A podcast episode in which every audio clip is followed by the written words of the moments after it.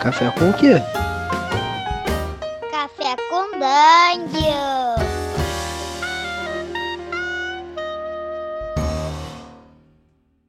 Bom dia, amigos do Regra da Casa. Estamos aqui para mais um Café com Dungeon, na sua manhã com muito RPG. Meu nome é Rafael Balbi e eu estou bebendo um, um cafezinho aqui da segunda edição do AD&D, que eles mandam lá da DMs Guild, é só você pedir. Para conhecer melhor esse conteúdo e outras coisas mais, a gente está com a D&D Cyclopedia mais uma vez, agora semanal.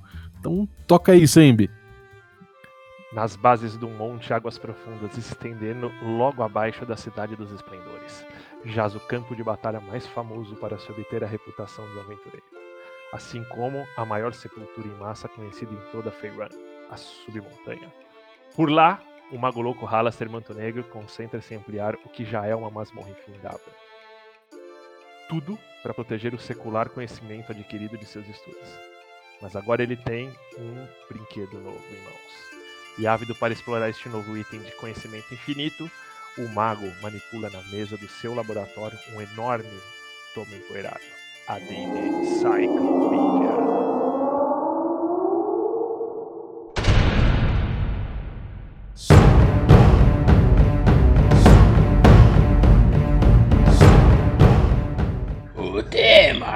Vou tratar hoje é muito sério e demanda a atenção de todos vocês, aventureiros.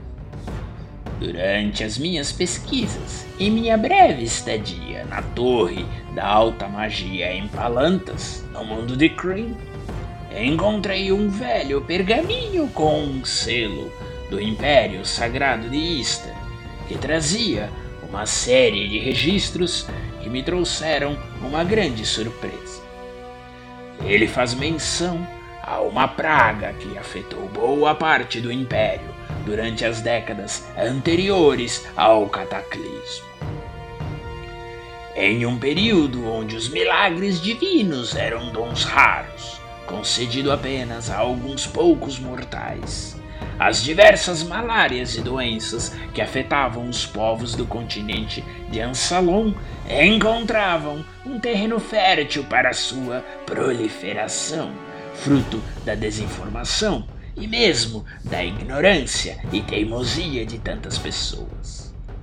Uma delas, contudo, se mostrou terrivelmente mortífera e teria acometido a todo o império, não fosse a ação daquele que, de Salvador escolhido dos deuses, seria o proclamador da tragédia que se abateu no mundo.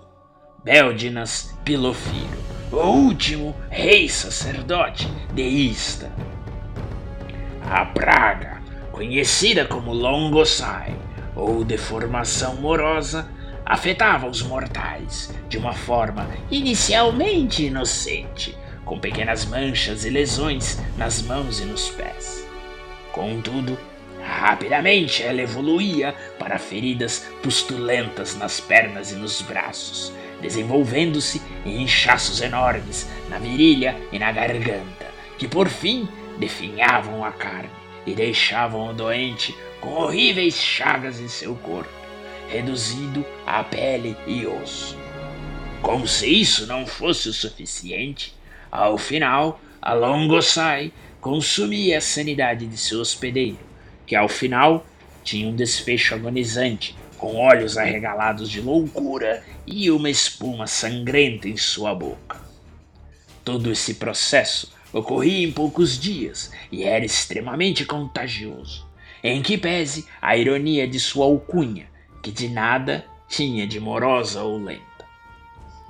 Tal praga consumiu todas as cidades da província de Taol, logo afetando as outras regiões e espalhando-se rapidamente por toda a Star.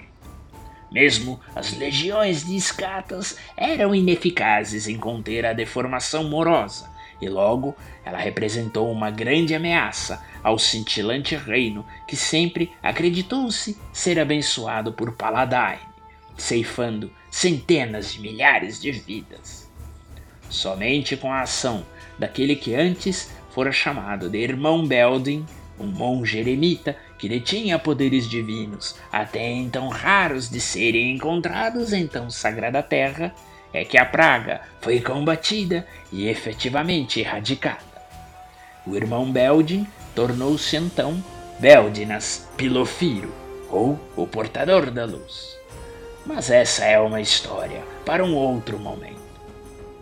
Contudo, até a aparição deste homem de fé, a única maneira dos povos se protegerem da deformação morosa eram refugiarem-se na segurança de suas casas, mantendo-se sempre limpos e protegidos de um potencial contágio, evitando tanto o próprio contágio quanto o contágio para aqueles seus familiares e entes queridos, salvando-os de tal moléstia sombria.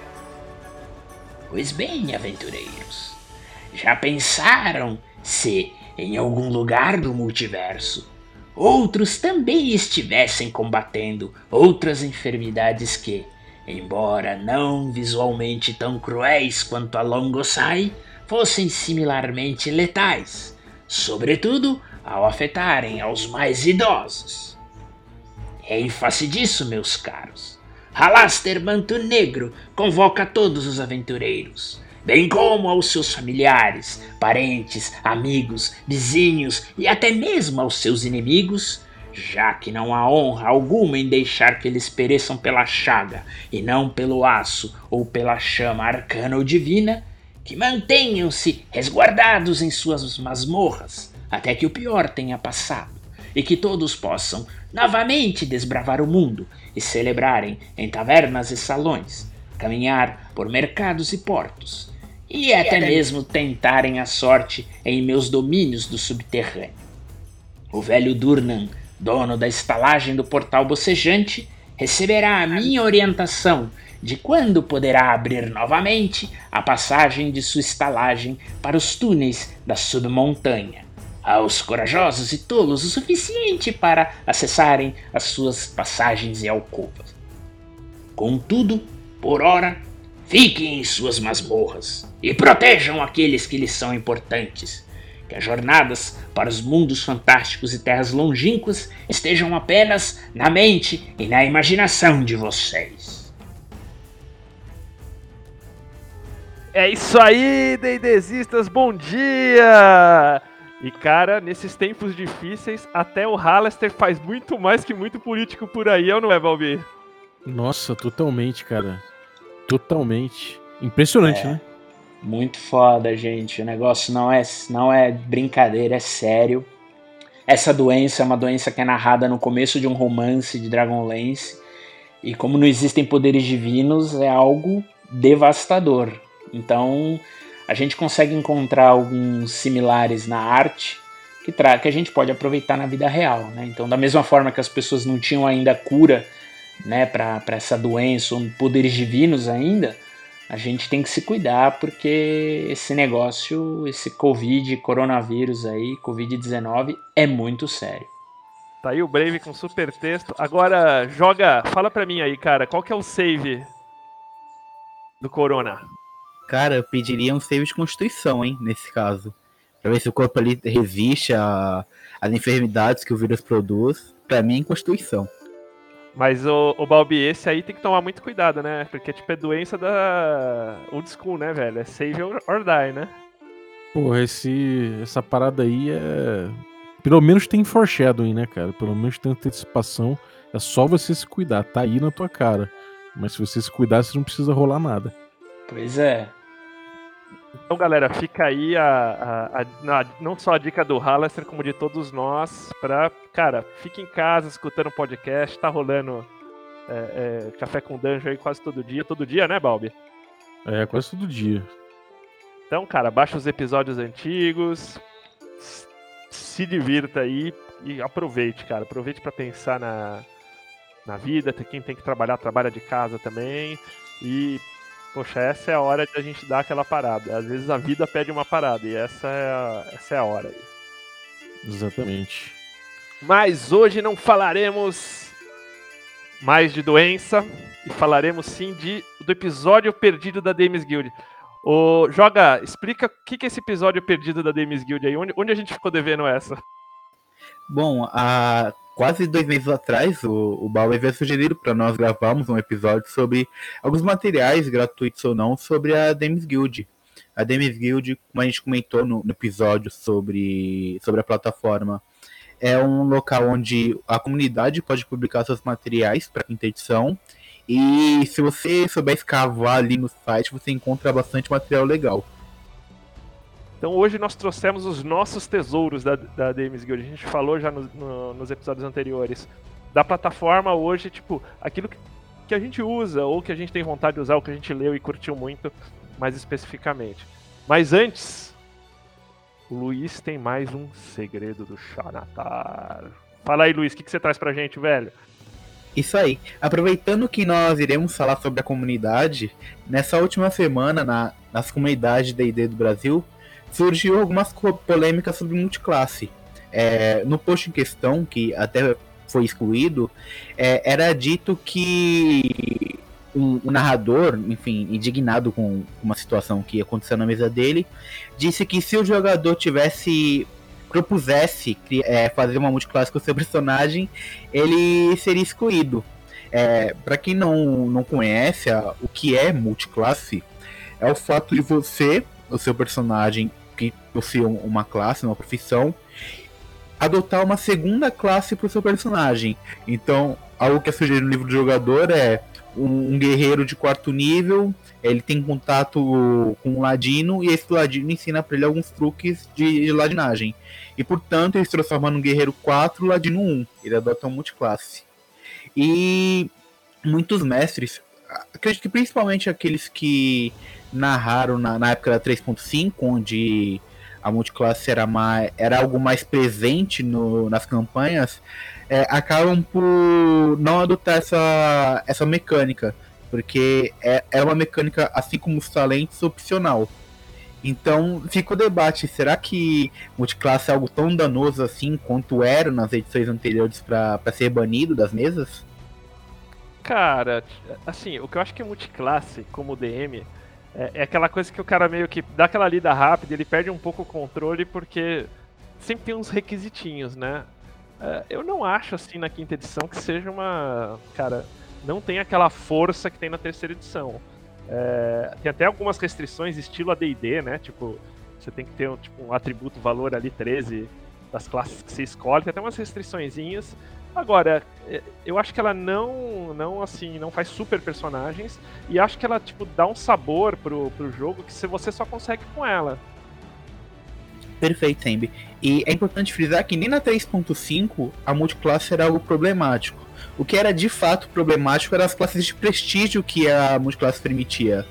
E isso na quinta edição não existe. Houve até uma o Nerf de Arcana sugerindo uma classe de prestígio para quinta edição, algo relacionado com runas, mas ela não foi não foi né, não seguiu em frente, foi descartado.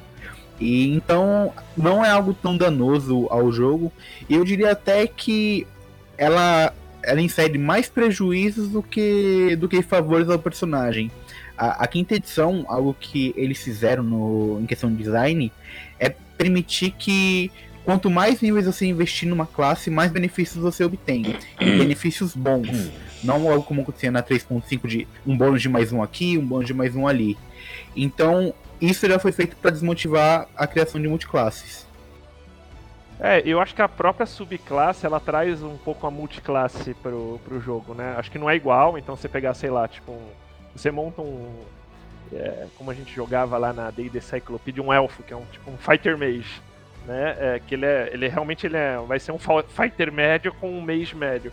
Se você pega um Blade Singer, ele é um mage fighter, mas cara, é tipo ele, ele é bom para usar espada quando não sobra magia, sabe? Então eu acho que a multiclasse traz esse outro lado aí, apesar que as subclasses, para quem, quem, quem quer ter o gostinho, acho que já ajuda. Perfeito. O... A gente pode ver isso com o bruxo também. O Hexblade é um bruxo completamente diferente de todos os outros bruxos.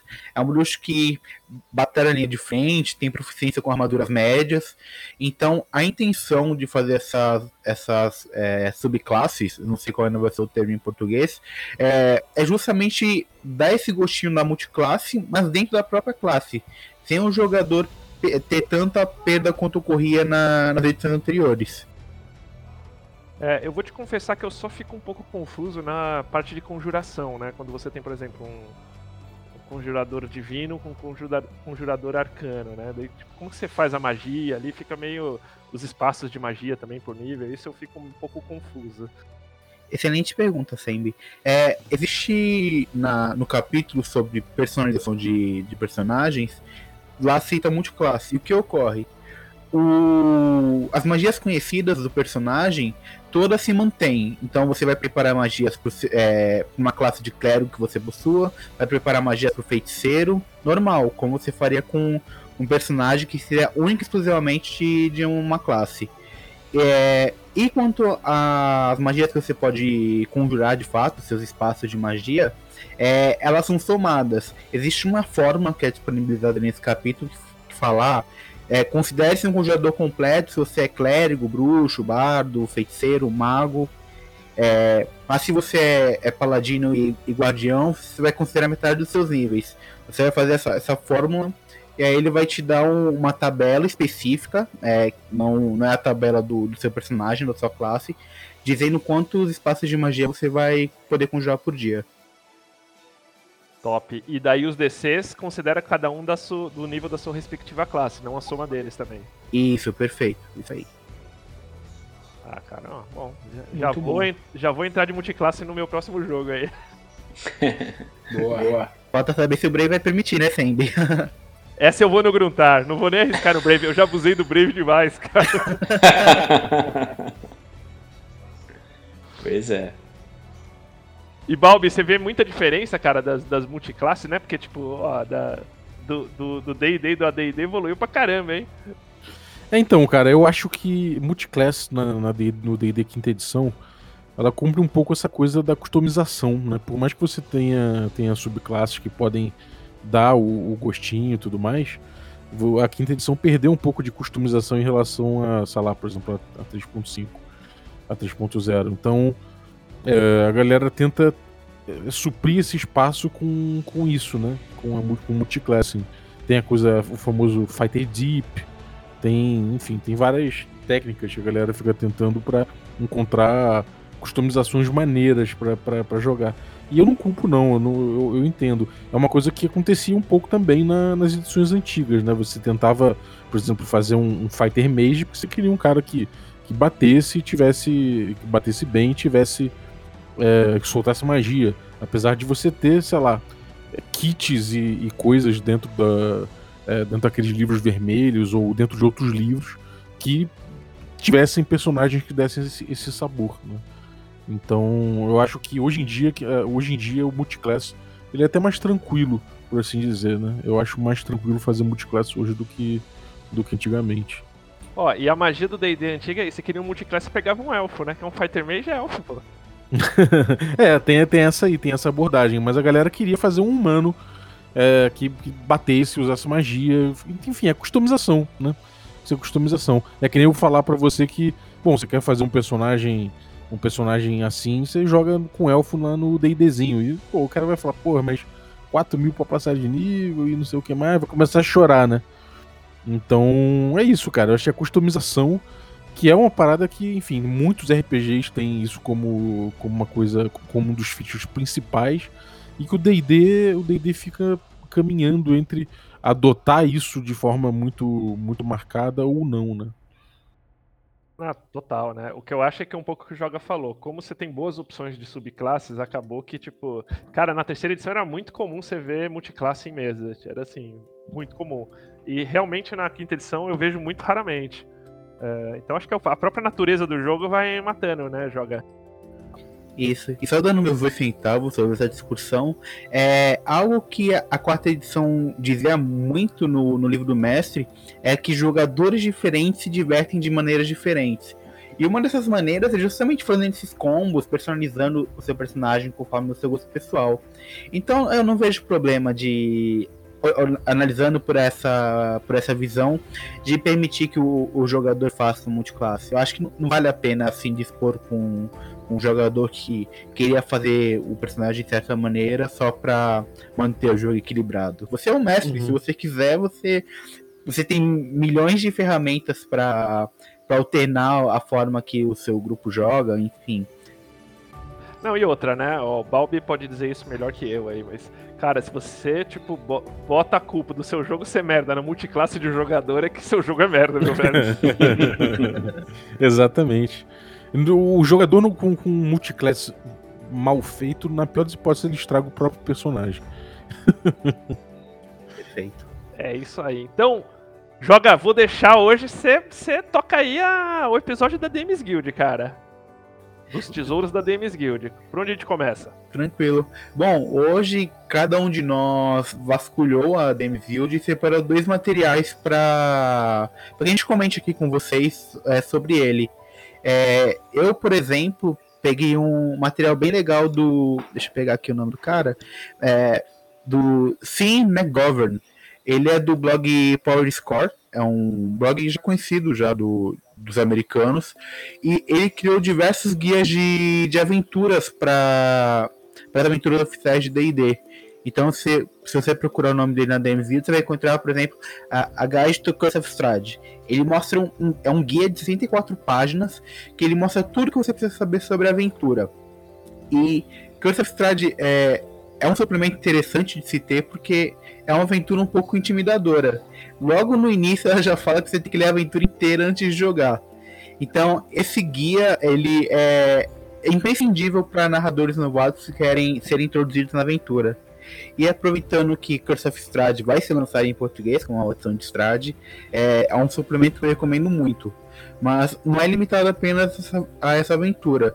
Ele tem é, esse guia da, da, da campanha para Tomb of Annihilation, para é, praticamente todas as aventuras iniciais da, da quinta edição. É, Tales from the Round Portal, é, enfim, tem, tem eu já, lá, eu já vi pra Pandelver também, cara. Isso, também tem pro, pro Starter 7. É, vale bastante a pena e é um material para o quanto quiser. Então, se você não tiver dinheiro lá, coloca zero no valor, leva o seu e tranquilo. É o material que o que o Chan faz. O, eu já acompanhava ele desde o Power Score. Ele fazia, ele começou fazendo esses guias como artigos no, no blog dele, no Power Score são fantásticos os guias, ajudam demais, assim, como tem muita informação, muito personagem, muita coisa solta, ele é bem direto ao ponto. É, e o legal é que ele faz outros materiais também, né? Então, além dos guias, ele tem uma aventura, é, que é o Castle Coralon, é, que inclusive tem para Cyber Fantasy Grounds também. Ele fez um guia que é o Emiricles Guide to Devils, parece ser bem legal. É... O Out of the Abyss é essencial, cara. Porque é uma essencial. muito difícil de jogar. E ela, cara, se você vai sem ele, eu peguei e fui com ele, porque é, é foda. É porque o que acontece? Tanto, na minha opinião, né, a Curse of Strahd e a Out of the Abyss são aventuras muito sandbox. Então você se perde com uma facilidade muito grande. E o cara, te, por incrível que pareça, te coloca dentro de um. De, um, de uma maneira muito direta o que, que você pode fazer, é, qual, qual, que é o, a pegada, a temática em cada momento da história da aventura. É, muito tranquilo e é uma linguagem bem direta. Né? Infelizmente está só em inglês, mas é mega recomendado. Eu acho muito legal. Isso, e só para apontar aqui todos os materiais que ele tem de, de guias, da Out of Tabs, que vocês já falaram que é, é um must buy, você tem que ter. É Prince of the Apocalypse e Tyranny of Dragons. E Storm King's Thunder. São para essas aventuras que, que ele tem em guia. Para Out of Tabs eu concordo, mas não por esses motivos, na verdade. Eu acho que a exploração de Out of Tabs é muito ruim. É algo muito mecanizado, se rolar um 50 de 20 para criar um encontro aleatório. Então, eu recomendo o guia dele justamente porque ele, ele sai dessa monotonia, dessa, desse exagero mecânico de ficar rolando dado. E ele também ajuda muito, tipo, a quem é novato, rolar os NPCs ali, tipo, que, que é bem difícil você tocar 12 NPCs, tipo, sei lá, a primeira, primeira aventura é tocar 12 NPCs interagindo com seis aventureiros, aí, porra. Sim. O segundo material que é, eu, eu gosto também, foi disponibilizado também gratuitamente, é o Elemental Evil Player's Companion. É, ele foi lançado na época do, do Prince of Apocalypse e ele introduz novas magias e novas raças para os jogadores.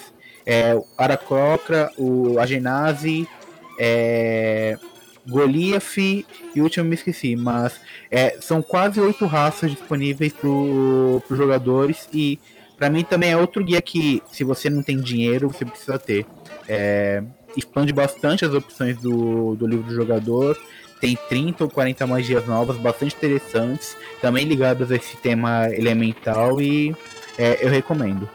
É, o legal desse guia, o Joga, é que na primeira vez que a Wizards é, fez o, o, release né, da Elemental Evil, eles previam uma aventura e um livro de um suplemento para jogadores, que em algum determinado momento virou esse Player Companion que deixou de ser né, pago né, e passou a ser um suplemento gratuito. Exatamente. É, é um material muito bom, é um material oficial da Wizards, então você não tem problema se. Ah, será que ele aceita na Adventures League? Será que é um material balanceado? Fica tranquilo, material oficial. É, é muito bom, você pode jogar tranquilamente.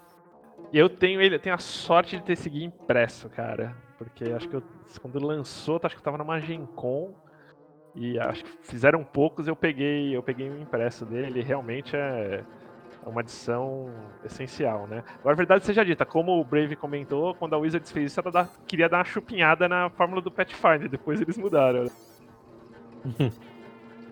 Bom, minhas recomendações é, são essas, é, duas recomendações gratuitas, digamos assim. É, e, Sembiano, o que, que você recomenda aí pro pessoal?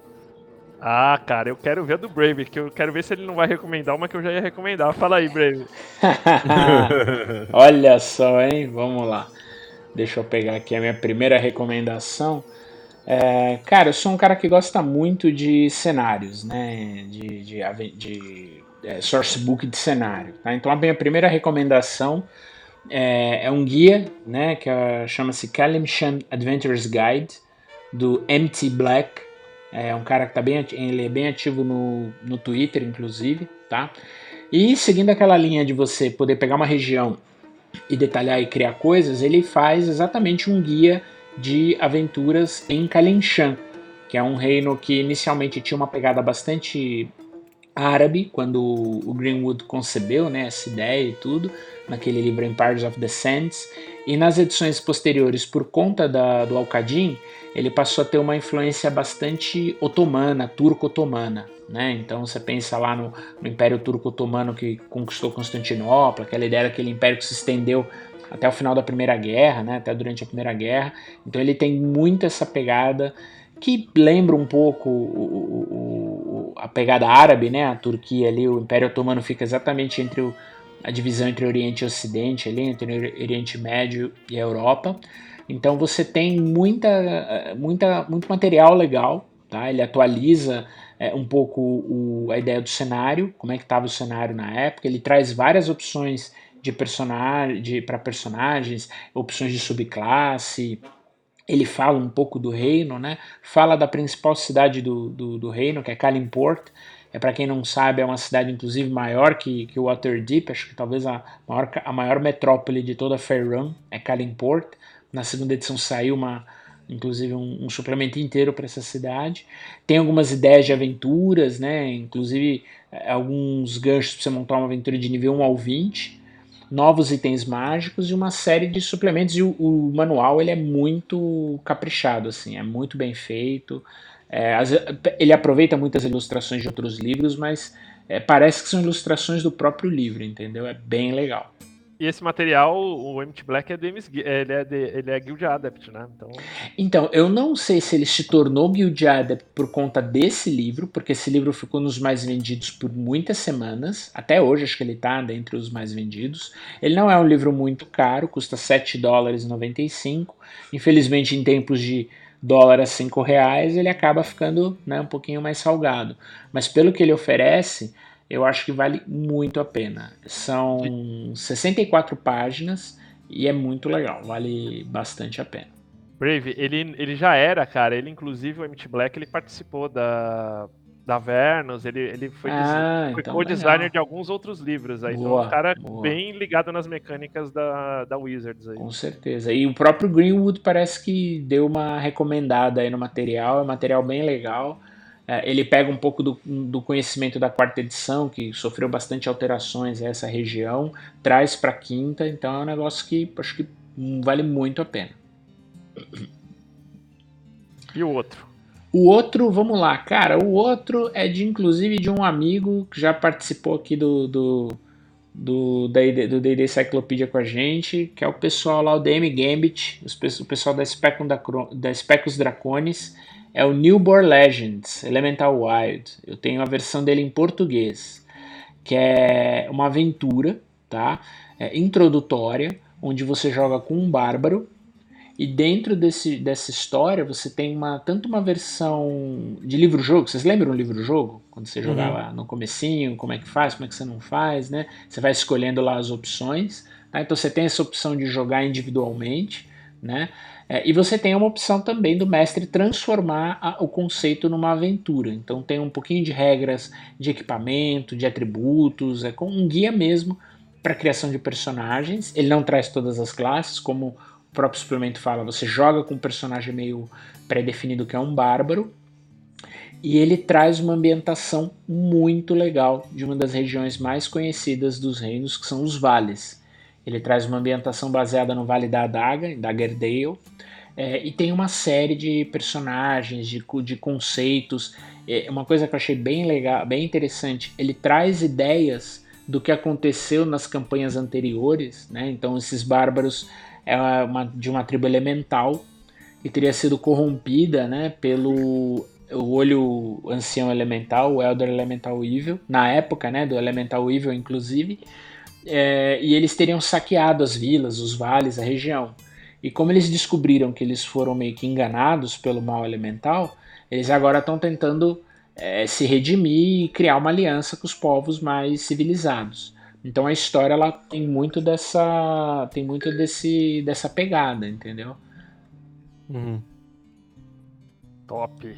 É bem legal. Tem mapas, o, o tem uma, um mapa da região que eles fizeram, que é da região de e... Daggerdale.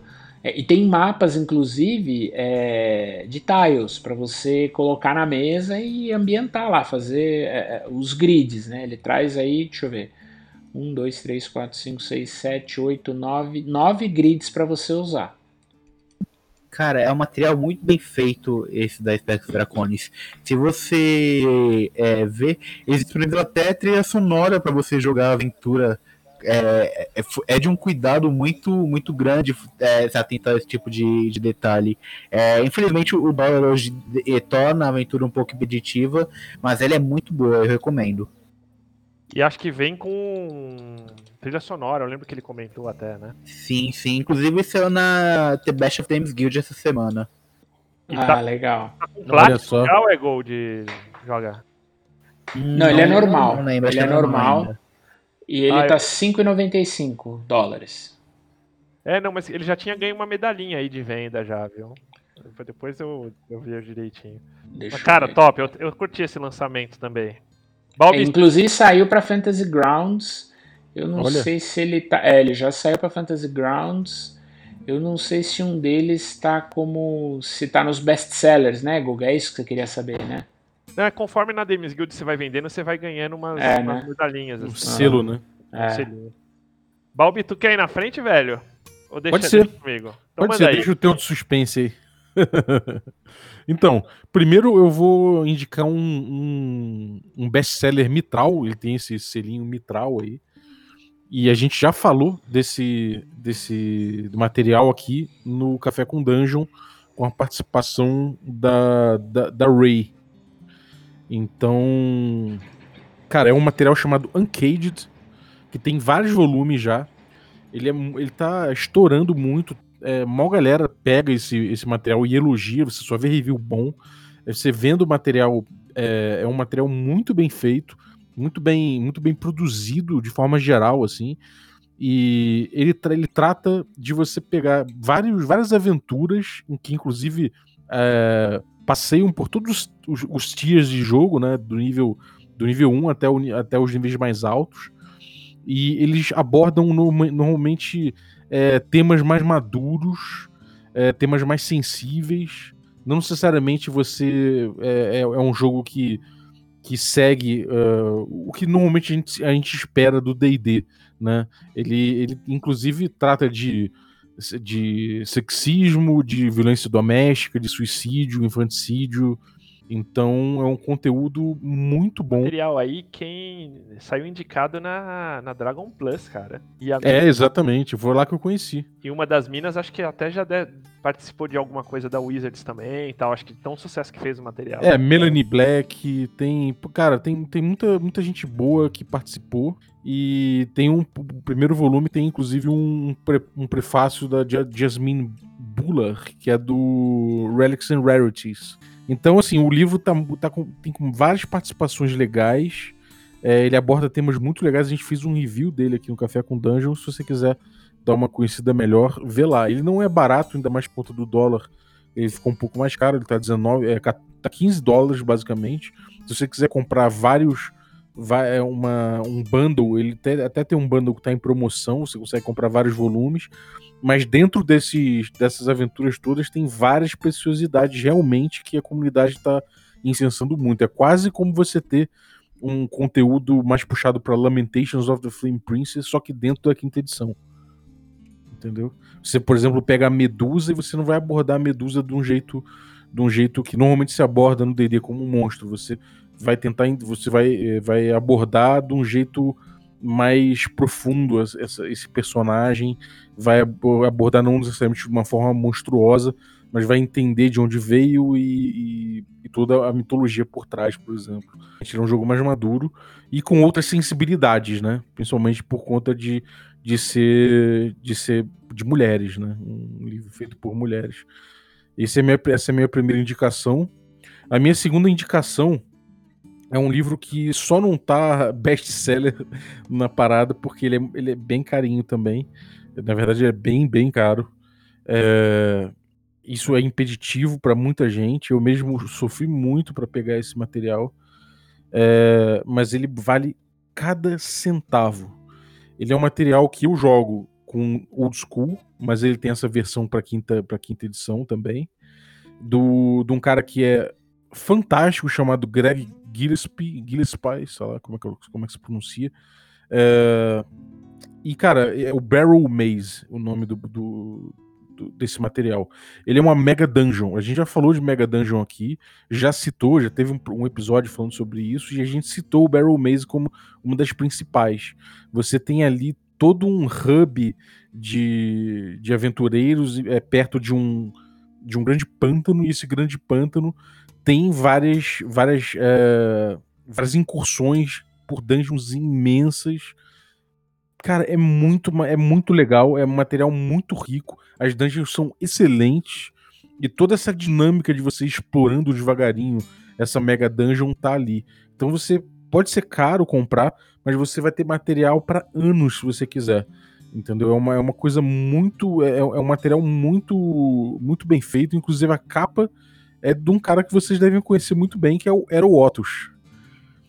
Então, cara, vocês, vocês podem, podem ver que assim, é um material com uma qualidade realmente incrível. E assim, quem pega material do, do Greg não se arrepende, cara. É, realmente é um, é um material incrível. Então, essas são minhas duas sugestões. A primeira, você você tem um tom mais maduro, que pode puxar um pouco para Lamentations of the Flame Princess. Ou seja, é um jogo que tem um sabor diferente. E esse agora é totalmente old school.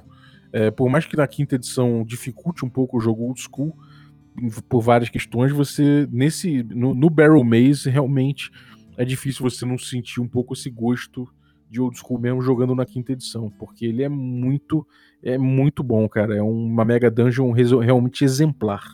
E ela é dungeon fan house assim ou é tipo ecologicamente correta? Ela é, ela é uma dungeon que é muito voltada, tem muito muito morto-vivo, né? Ela é um, um, grande um grande, como que é, um, uma grande tumba gigantesca, né? Então tem muitos é, muito saque de, de tumba e, e ela tem mais esse tema assim, ela não é uma fan house não. Tô ligado. Cara, você me surpreendeu. Eu jurava que você ia no Classic Modules Today, que é tipo uma série de um bilhão de aventuras antigas convertidas aí. Cara, é assim, eu, eu poderia muito facilmente falar, por exemplo, que você consegue pegar de graça ali o The Lost City, que foi o que a gente jogou no D&D Moleque, que tá de graça. Você pode ir lá pegar. De fato, tem várias aventuras clássicas aí, mas eu acho que elas já falam por si só, né, cara? São, a maioria delas são medalhões, são, são grandes aventuras e de graça, cara. Você vai ali, pega a maioria de graça e, e pode brincar com ela. É, inclusive traduzida para quinta edição, né? O, o, o B4 aí, o, Lost City, cara, que é uma bela de uma aventura até de graça. É, quem quiser ver é só procurar no Classic Modules Today que vai achar um monte dessas aventuras aí. Essa aí é a minha marmelada, pra ser sincero. O, o Lost City ia ser minha indicação marmelada aqui, minha terceira, porque a regra é ter duas. Mas eu ia trazer ele de marmelada. Oh, mas vamos colocar, ué. vamos falar rapidinho aí qual que é a marmelada de cada um. mas antes da marmelada, as minhas. Vamos lá. Agora... Bom, Boa. eu como vocês sabem, sou o chato do lore. Manjo, Dave, chato do lore, sou eu.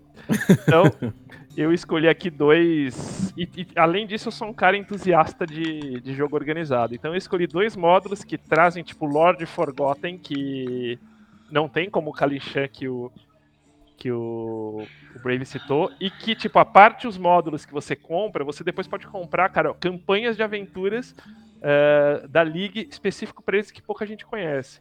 Um deles é um bem legal, é o Moonshine Island, né, que é o é o Moonshine Islands Regional Guide, que é da campanha Rising Shadows. Quem toca, quem fez ele é, é uma empresa chamada Baldman Games. A Baldman Games, ela gerencia gerencia não, ela operacionaliza os jogos organizados da, de D&D, por exemplo, na Gen Con, eles que fazem toda a organização ali, né? E eles conseguiram aí uma concessão da, da, das Ilhas Moonshine para eles montarem essa campanha ela ser oficial da, da, da, Adventures League, que eles rolam nos eventos deles, né? E junto eles fizeram esse guia, que são 60 páginas, tem um prefácio do Douglas Nile, Douglas Nile e a Moonshine, para quem não sabe, foi o primeiro produto de Forgotten lançado, foi um romance, né? E ela traz, tipo, um, um clima de mitologia céltica para Forgotten, tem toda aquela pegada de Inglaterra, né, Brave? Exatamente. É, a, a, primeira trilogia, né, que saiu na época, junto com os suplementos do Greenwood, trilogia de, de romances mesmo, foi essa pegada. Os Munchês lembram muito a Grã-Bretanha, tanto a, é uma Grã-Bretanha que tem os, os homens do norte, os Northmen, que são os bárbaros, né, que na época invadiam lá as ilhas, e tem o folk, que é exatamente os povos celtas mais antigos da, da região da Bretanha. E ele tem uma pegada assim, por exemplo, tipo, as fadas ali não tem aquela pegada de Forgotten e meio, tipo, amigas, é mais aquela coisa meio é, do fauno, manja, tipo, aquela coisa meio... Traiçoeira, né? Traiçoeira. Meio, é, é, lembra assim, escondido. Exato, e tem tipo aquela coisa meio dúbia, né? Meio, uhum. meio um pouco a pegada da, da Feywild, vejo eu, assim. Acho que tem até um, na quarta edição tinha até uma conexão com a Feywild.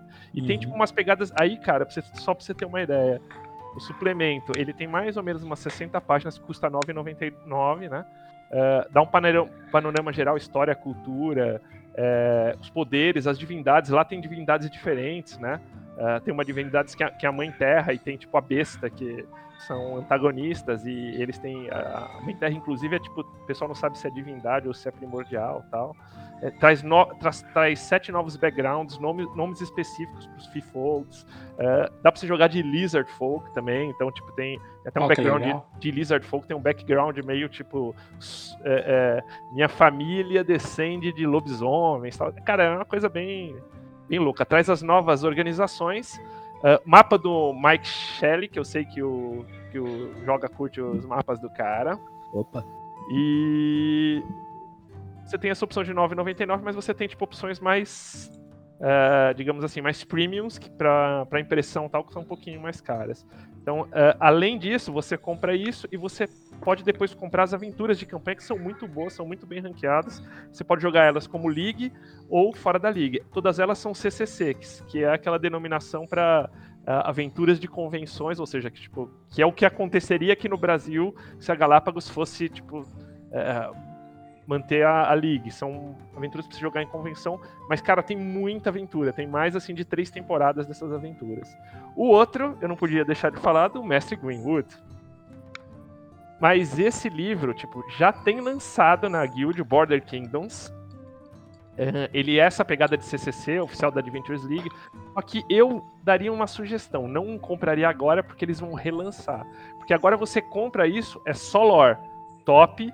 Uh, o design dele não é tão legal ainda, tal, porque, tipo, mas assim, o conteúdo é conteúdo do Greenwood, foda pra caramba. Uh, só que ele vai relançar isso com, tipo, já anunciou com uh, backgrounds, com um metaplot dos Border Kingdoms e com arte melhor, porque as artes que estão quase não tem arte essa versão atual. Então espera um pouquinho que ele vai relançar uh, o Border Kingdom.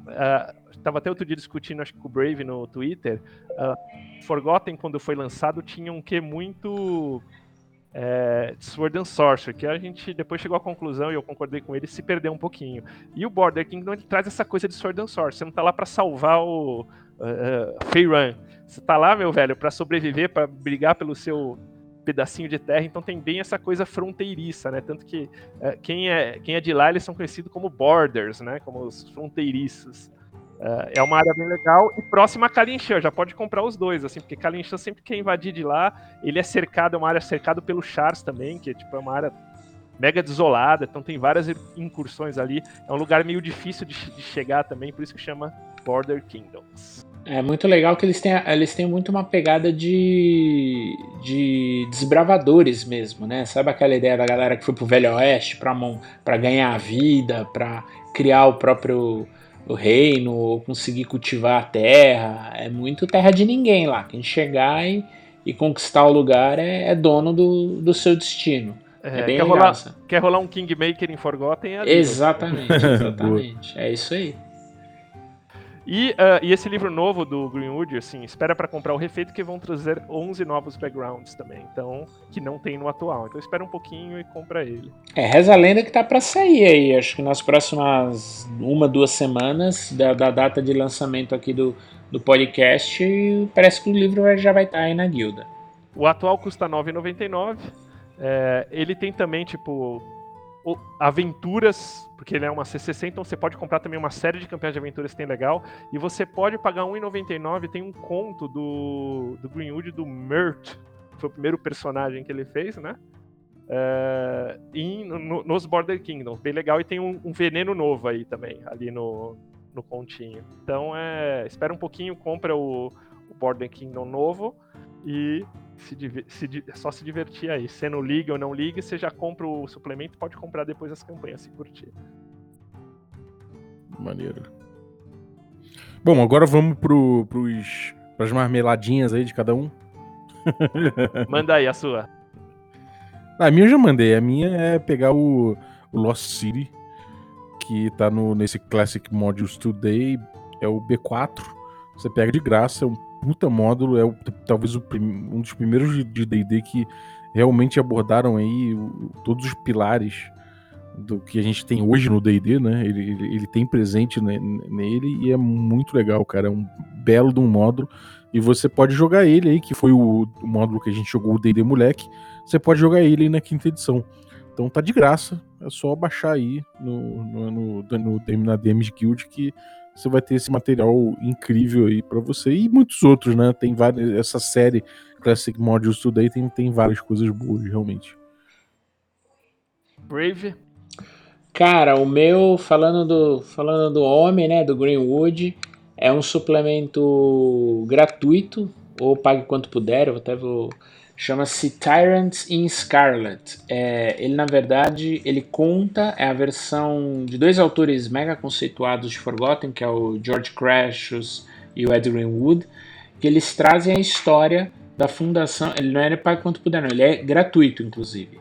Ele conta a história de fundação de Tei, dos Ulkirs de Tei. Então, como é que os Magos Vermelhos de Tei se rebelaram contra os é, o Império de Muhorand, que é né, o Egito Antigo, e como eles começaram a criar o Reino Arcano, é, que é um grande antagonista em Forgotten. Então é uma história bem legal, é um, é um suplemento curto de 11 páginas, tem várias referências é, e traz toda a ideia dos primeiros, é, dos primeiros magos, né, da, da, etnia Mulan, que é a etnia dos, que vive naquela região do, do Oriente ali de Forgotten, é, de Fire Run é, e como surgiu o reino. Então é bem legal. Não é um suplemento com regras, é só história, não tem, tem só é, conhecimento de cenário, história de cenário, e é muito legal, vale muito a pena.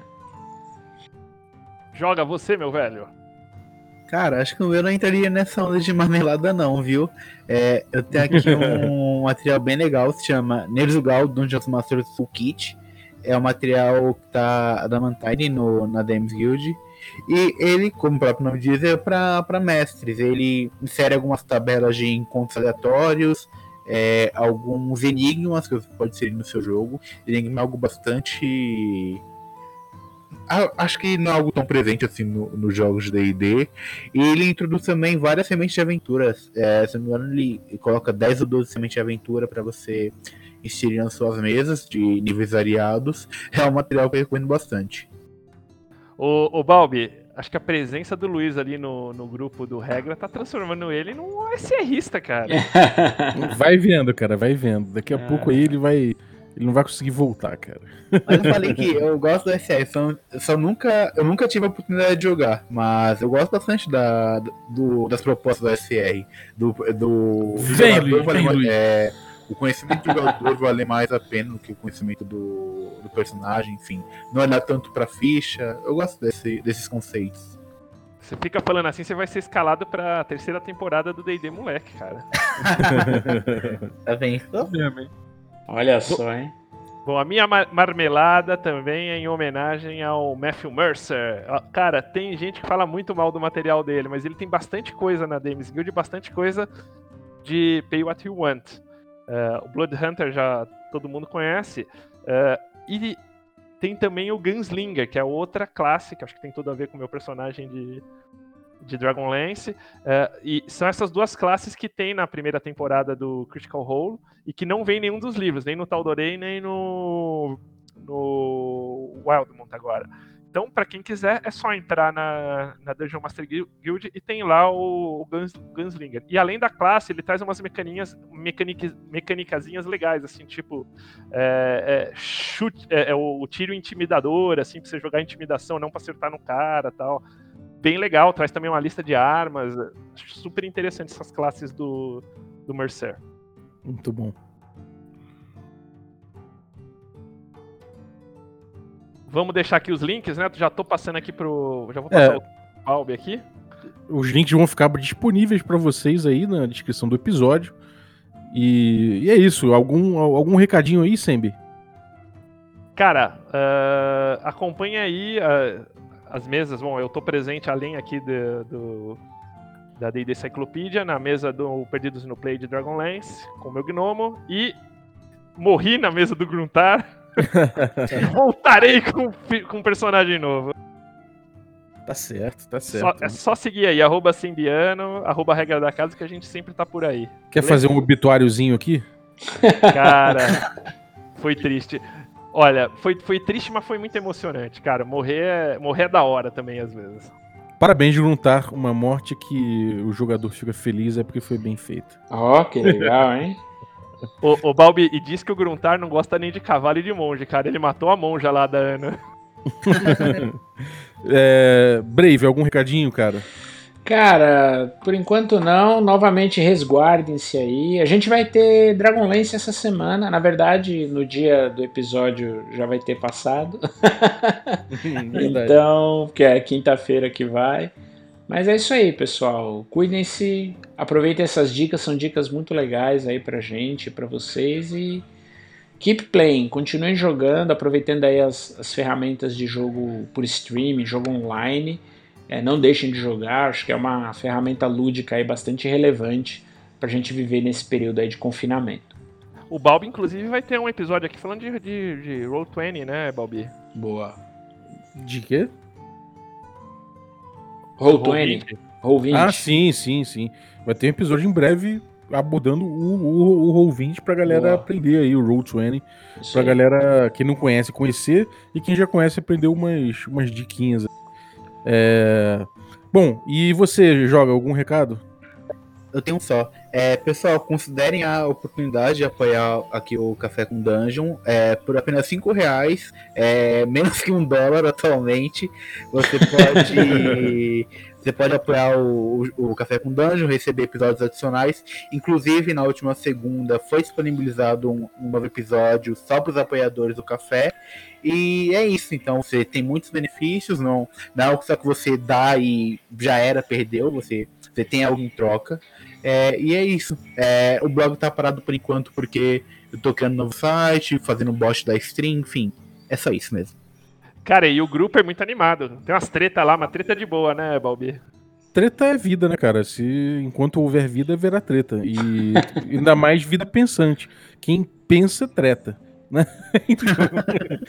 opiniões divergentes são sempre muito bem-vindas e a gente tem no grupo uma diversidade de opiniões, não é porque é um grupo do Café com Dungeon que vai, todo mundo vai repercutir somente a minha opinião, tem outras opiniões, e é bom que se debata com, de forma saudável. Então é só chegar lá que, cara, tem sempre discussão. Inclusive, os episódiozinhos que eu mando é, extras, né, pra galera que apoia, normalmente são fomentando debate. Então sempre tem alguma coisa ali para para trocar ideia. E mesmo se não tiver, ninguém quiser mandar nenhum assunto na roda, tem até um bot que gera assunto. Então é só chegar lá e aproveitar. É, picpay.me barra café com dungeon e em breve teremos novidades aí no Catarse para pra galera que reclama que não consegue usar o PicPay por conta de cartão, por, enfim, por vários motivos. É, eu já, já tô em vias de, de liberar aí o apoio via Catarse também. Cara, tem um bot no grupo que gera seus atributos. E é 3 3 meu velho. É foda. É, exatamente, exatamente. Ali é, ali é, é como o Chrome quis, né, cara? 3D6 em ordem. Legal. Maneiro. Então é isso aí. Muito obrigado. Você que ficou ouvindo a gente, mais uma vez, considere apoiar aí picpay.me barra café com dungeon a partir de 5 reais, cara. Fora isso, tem muito sorteio, além de, de participar do grupo, além de você enfim, fazer parte da comunidade e ajudar o podcast a, cre a, crescer ainda mais e se profissionalizar mais, você também concorre a sorteios e coisas maneiras como um Nave novinho para você. Então é isso aí, muito obrigado e até a próxima. Boa, valeu pessoal, Falou. um abraço.